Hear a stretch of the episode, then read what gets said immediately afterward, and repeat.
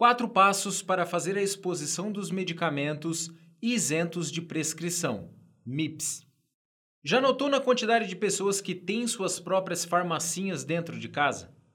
Pela conveniência e facilidade, a tendência desse hábito é continuar crescendo nos lares brasileiros, principalmente pelo fato desses produtos serem medicamentos isentos de prescrição. Nesse artigo, vamos te mostrar quatro passos para fazer a exposição dos medicamentos para potencializar as vendas da sua farmácia. Continue a leitura para conferir. O que são medicamentos isentos de prescrição? MIPS.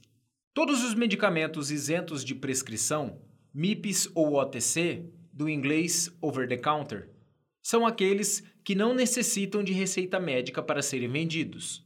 Por esse motivo, ficam acessíveis aos consumidores, ou seja, as pessoas podem pegar os produtos na prateleira, ao contrário dos medicamentos que exigem receita que ficam atrás do balcão ou no armarinho de controlados do SNGPC. Os medicamentos MIPS possuem princípios ativos pouco invasivos e, assim, seus riscos de efeitos adversos são muito baixos.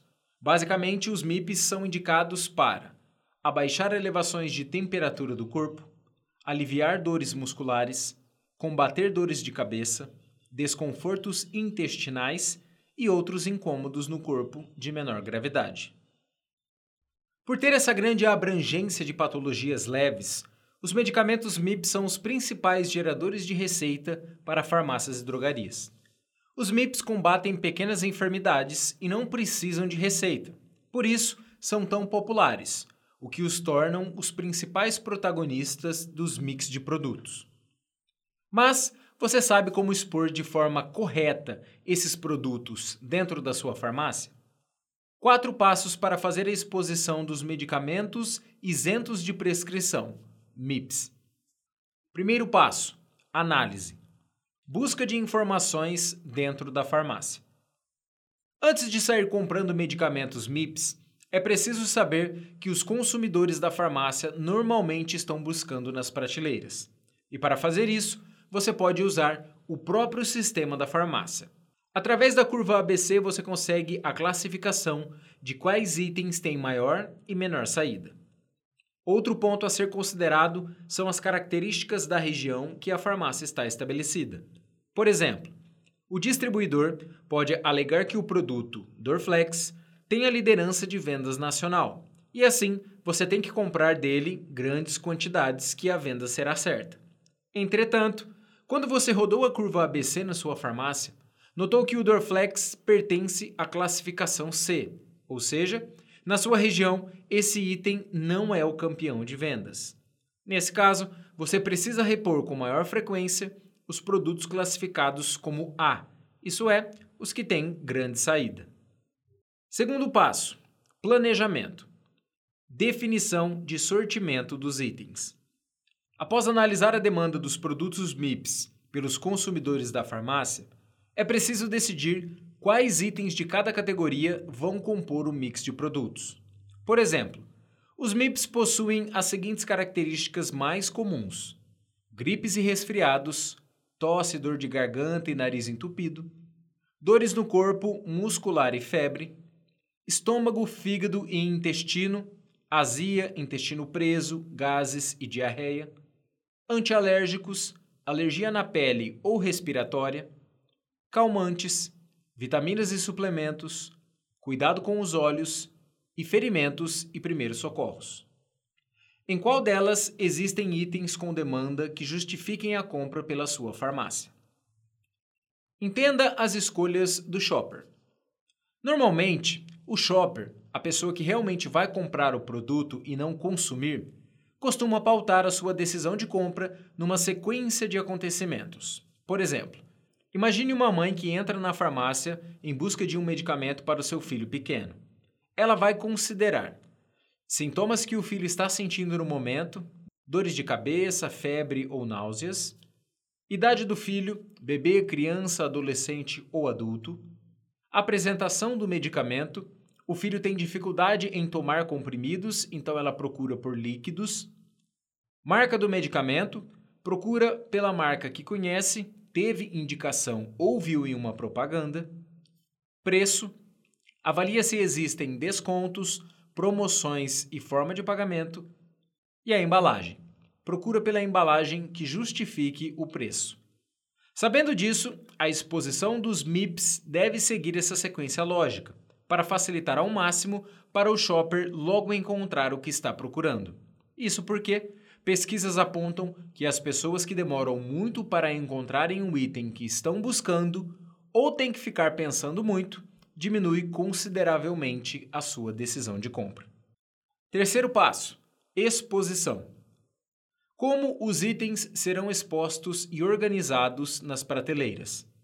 Agora que você já sabe os itens que possuem demanda de cada categoria dos medicamentos MIPS, é hora de planejar o planograma. Isso é, como será a organização de cada categoria nas prateleiras. E isso primeiro é feito no papel. Exemplo de planograma para MIPS. Categoria: gripes e resfriados. Subcategorias: tosse, dor de garganta e nariz entupido. Para otimizar ainda mais a visualização dos itens pelos consumidores, você deve fazer a exposição de diversas apresentações, tamanhos e embalagens, caixas, sachês e blisters. Isso causa um efeito de variedade para o consumidor, porém, são variações de um mesmo produto. Na parte superior, entre 1,20m e 1,60m, que é o ponto de pega, coloque as marcas que mais são vendidas na sua farmácia, conforme indicado no primeiro passo, e também as marcas líderes do mercado. Escolha de layout imobiliário. Depois de definir o planograma, é preciso encontrar os móveis adequados conforme o espaço disponível na sua farmácia para então montar o seu layout. Os móveis indicados são as tradicionais gôndolas e prateleiras de parede, com largura mínima de aproximadamente 1,20m em cada corredor. Esse é um bom espaço suficiente para uma mãe transitar com carrinhos e garantir o fluxo de pessoas no local. O grande diferencial nesse caso vão ser os acessórios para organizar e chamar a atenção dos consumidores. Você pode usar faixa ou testeira de gôndola, divisória de cartelados e bolachas de preço. Outra boa sacada é usar um marketing visual através das cores para segmentar as categorias. Na prática, você vai definir cores específicas para cada categoria. Por exemplo, amarelo para gripes e resfriados, vermelho para dores no corpo, muscular e febre, e verde para dores no estômago, fígado e intestino. Quarto passo: avaliação. Como foram as vendas dos MIPs após a nova exposição? Esse é, sem dúvida, um dos passos mais importantes, pois nele a farmácia vai conseguir mensurar os resultados obtidos com a exposição dos MIPs, se teve bons resultados ou não. E como fazer isso? Primeiro, comece definindo o intervalo de tempo, você pode considerar, por exemplo, 30 dias. Nesse período, a nova exposição dos MIPs devem ser colocadas na farmácia. Após o período, você consulta no sistema de farmácia o fluxo de vendas de cada produto então os compara com o período anterior, antes do novo mix e da nova exposição. Se os resultados forem positivos, continue investindo nesse tipo de planograma e sortimento de itens. Agora, se não obteve nenhum ponto positivo, é necessário retornar ao primeiro passo e começar tudo novamente buscando entender quais foram os erros ocorridos. Conclusão: mais do que olhar para a concorrência, a farmácia precisa primeiro olhar para dentro da própria farmácia e começar a perceber que os pequenos detalhes no planejamento de planogramas, análise de vendas e definição do mix de produtos fazem a diferença nas receitas.